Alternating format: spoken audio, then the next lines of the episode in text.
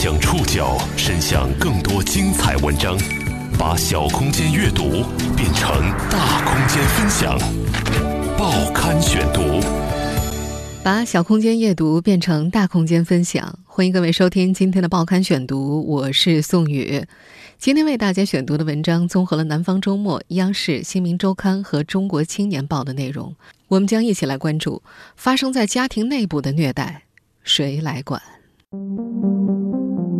有一个多月吧，他爸爸妈妈经常就是虐待那个小女孩，抽耳光、拉拽头发、拿扫帚抽、用脚踹。这两天，四段亲生父母虐待女儿的监控视频，让广大网友又愤怒又心疼。这起虐童事件是怎么被发现的？背后可能牵涉哪些法律议题？孩子多次被亲生父母殴打，对其成长会造成哪些影响？谁来救救那些被亲生父母虐待的孩子？报刊选读，今天和您一起了解，发生在家庭内部的虐待，谁来管？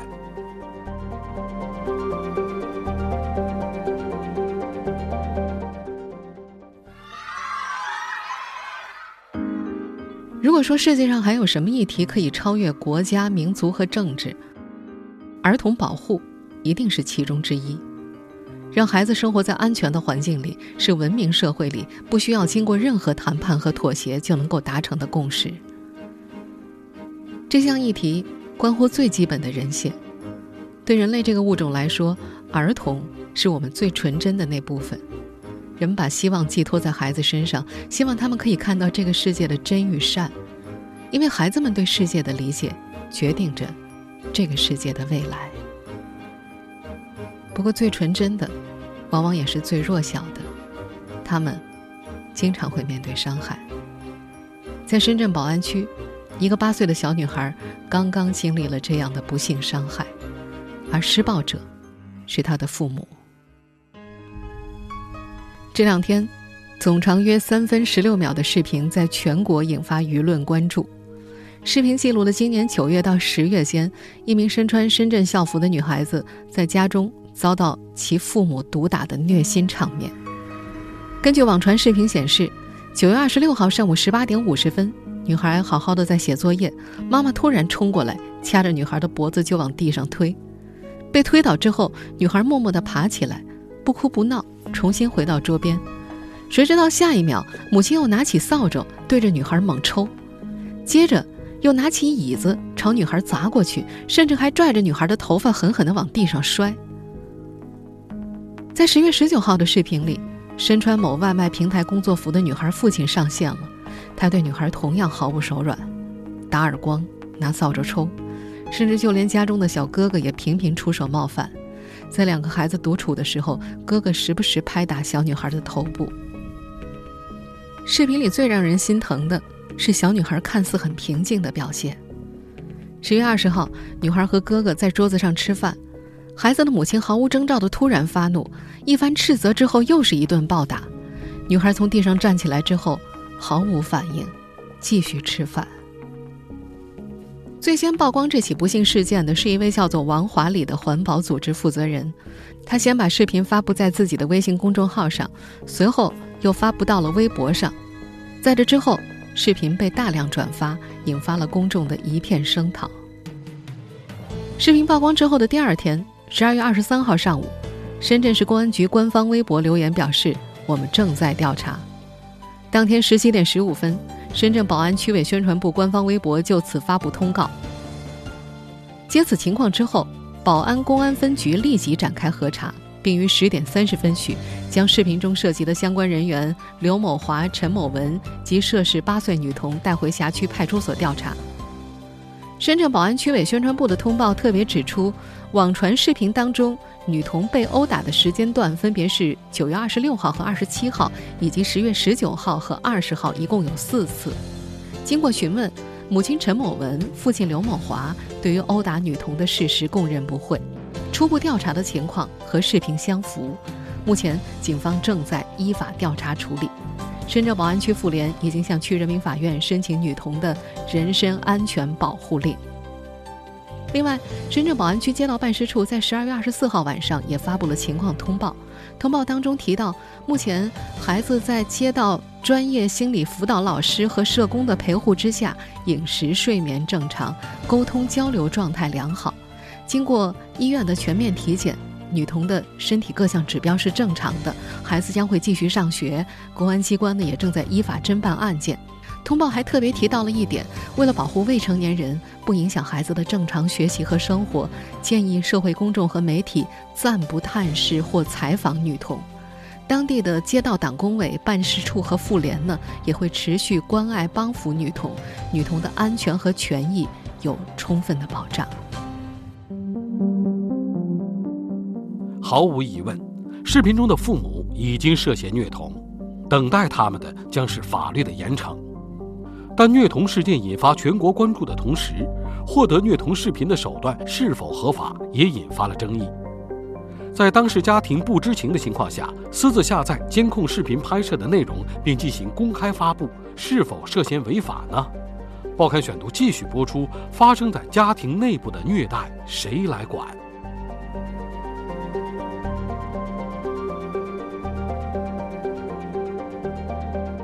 前面我们也说了。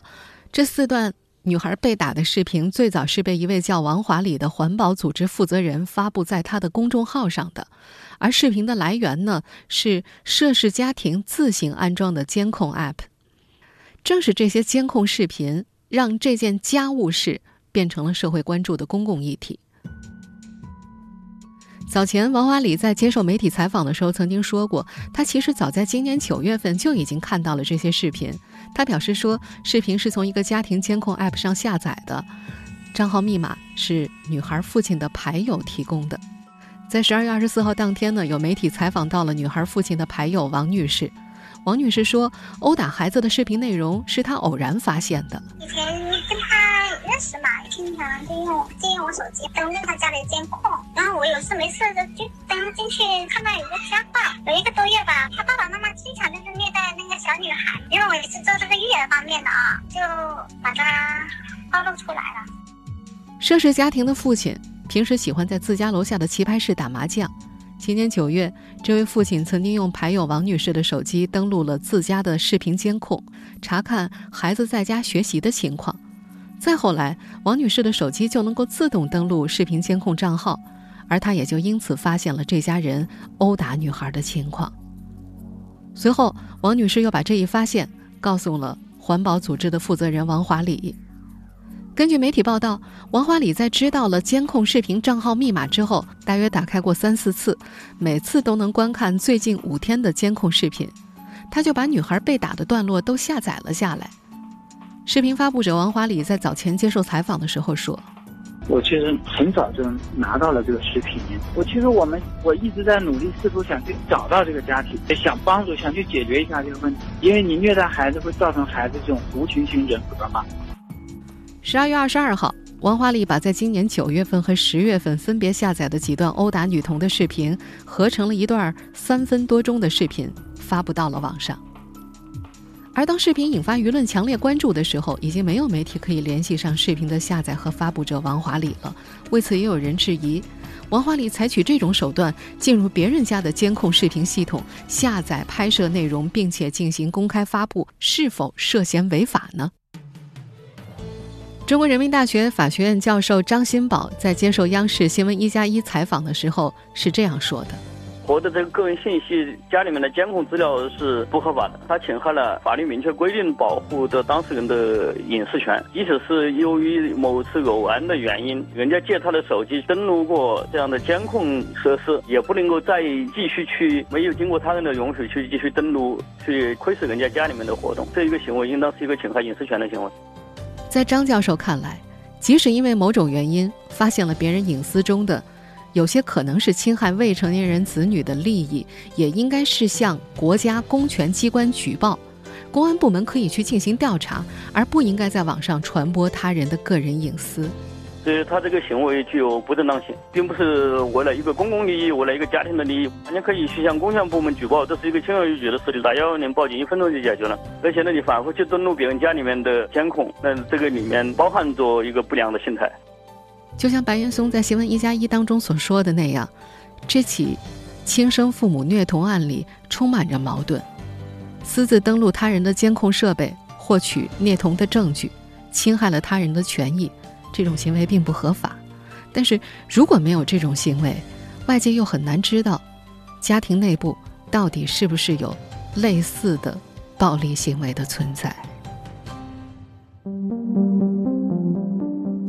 针对这起事件中让人倍感矛盾的侵权议题，我们不鼓励也不苛责。我们更想知道的是，这个被伤害的女孩日后是否还和父母生活在一起？来自父母亲人的虐待会给她的未来带来怎样的伤害？她所受到的伤害又该如何及时得到抚慰和修复？报刊选读继续播出：发生在家庭内部的虐待，谁来管？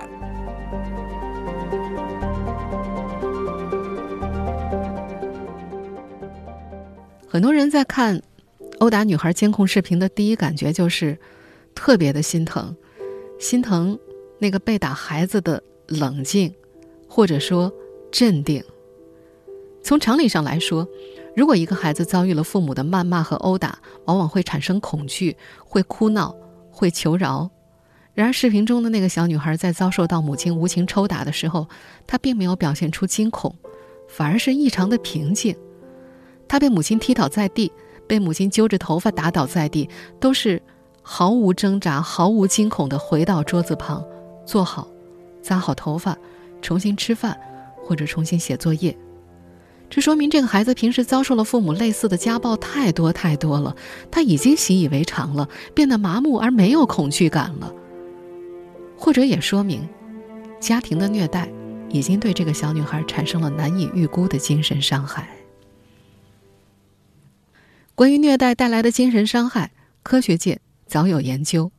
首先，虐待会使儿童产生低自尊，失去自我意识。知名心理学者弗沙姆等人认为，儿童遭遇到拒绝或者受到责备的时候，会认为家庭中出现的任何问题都是自己的错。孩子会开始认为自己对事物存在负面影响，并且认为，假如他们能够以某种方式改变，问题就会得到解决。他们承担所有的感情责任，并迎合父母的有关需要，但对自己的感情和需要却没有真实的感觉。这些孩子会伴随着无价值感、低劣感、羞耻感成长，在孩子成年之后，罹患抑郁症或者有自杀倾向的概率就会增高许多。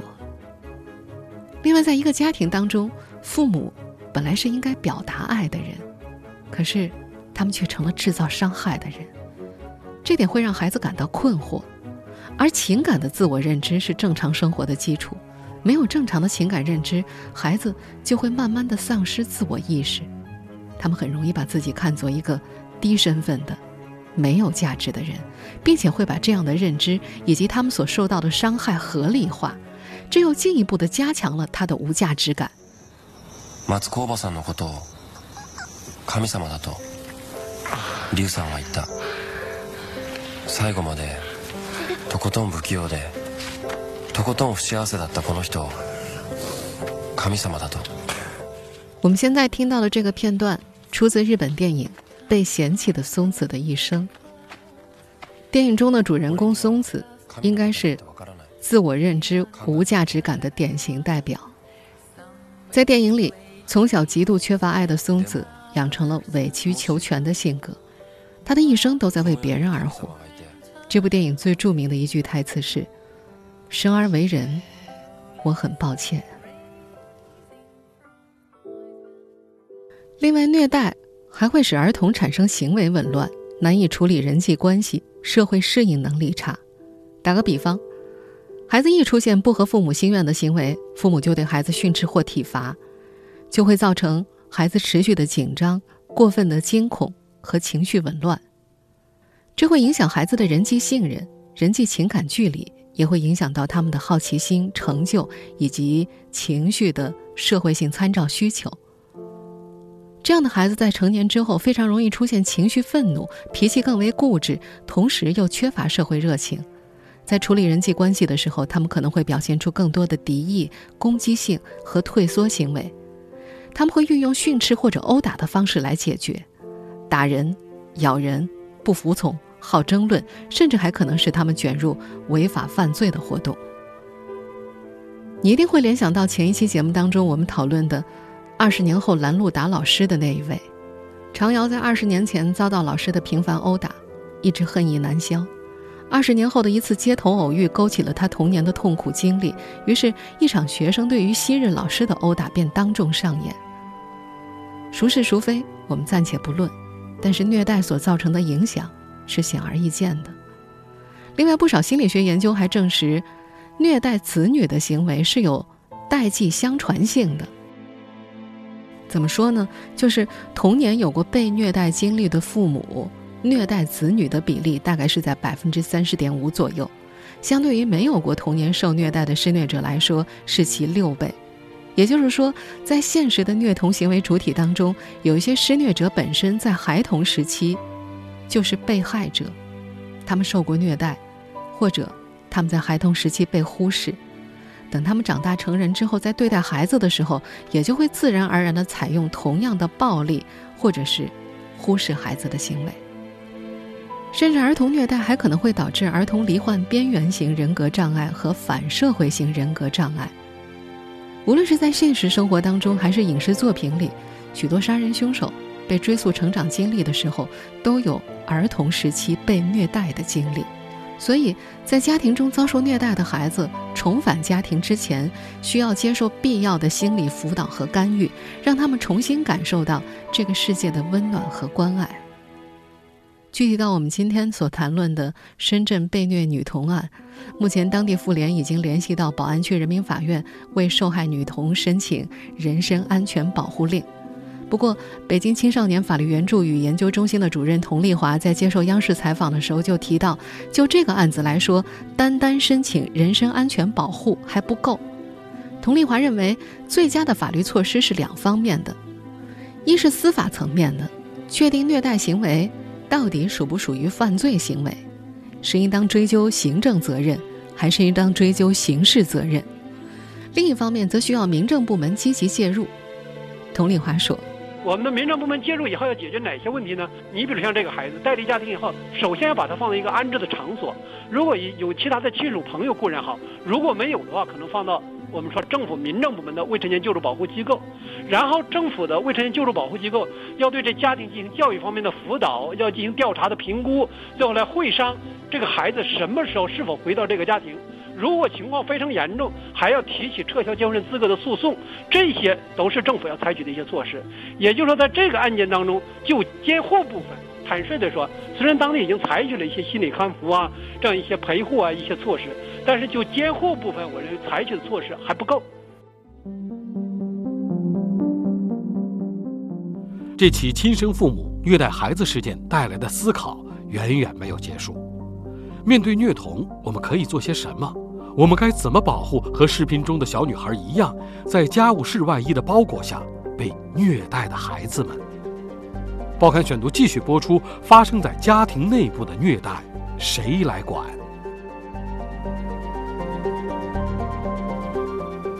在国内，虐童现象其实很普遍，但虐童事件真正被关注和发现的却很少，而且发现的过程常常充满偶然性。我们今天所关注的深圳虐童案也是这样。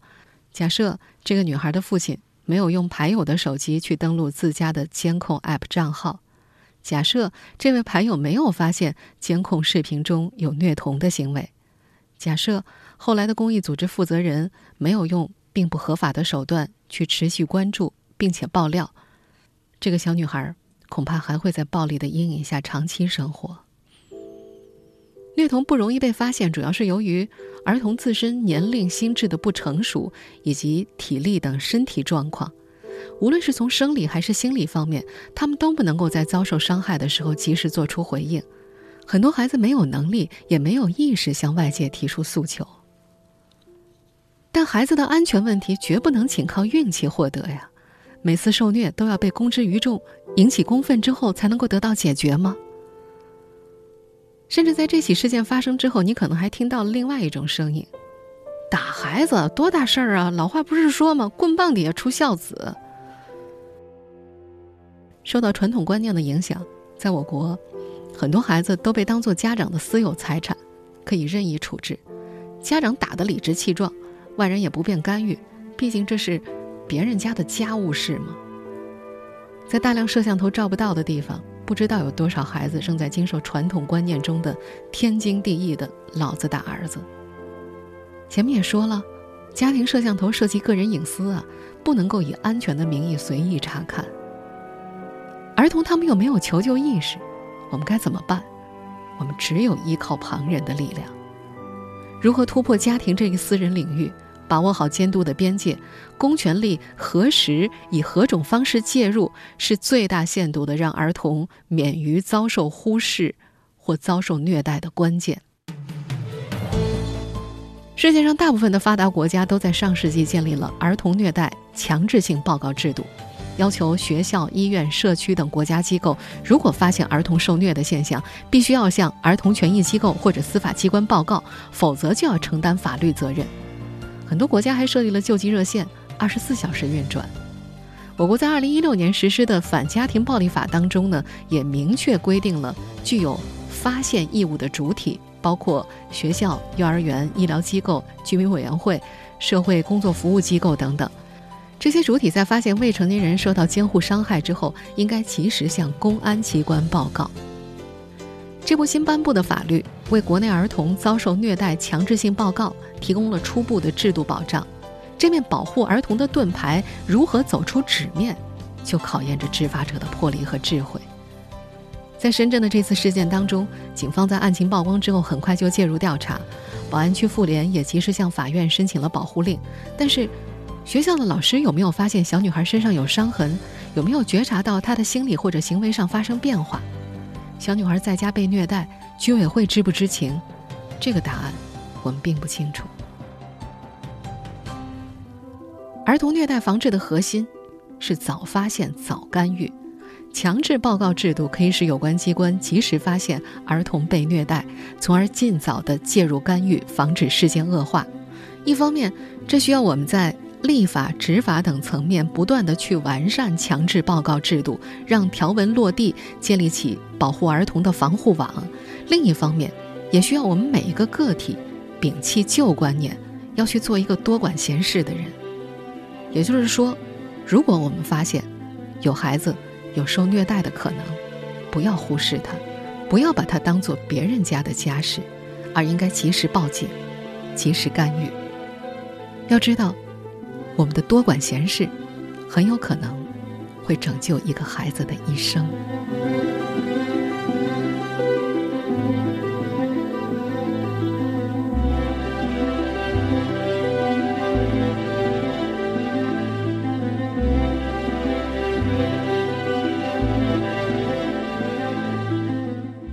听众朋友，以上您收听的是《报刊选读》，发生在家庭内部的虐待，谁来管？我是宋宇，感谢各位的收听。今天节目内容综合了《南方周末》、央视、《新民周刊》和《中国青年报》的内容。收听节目复播，您可以关注《报刊选读》的公众微信号“宋宇的报刊选读”，或者登录在南京。我们下期节目时间再见。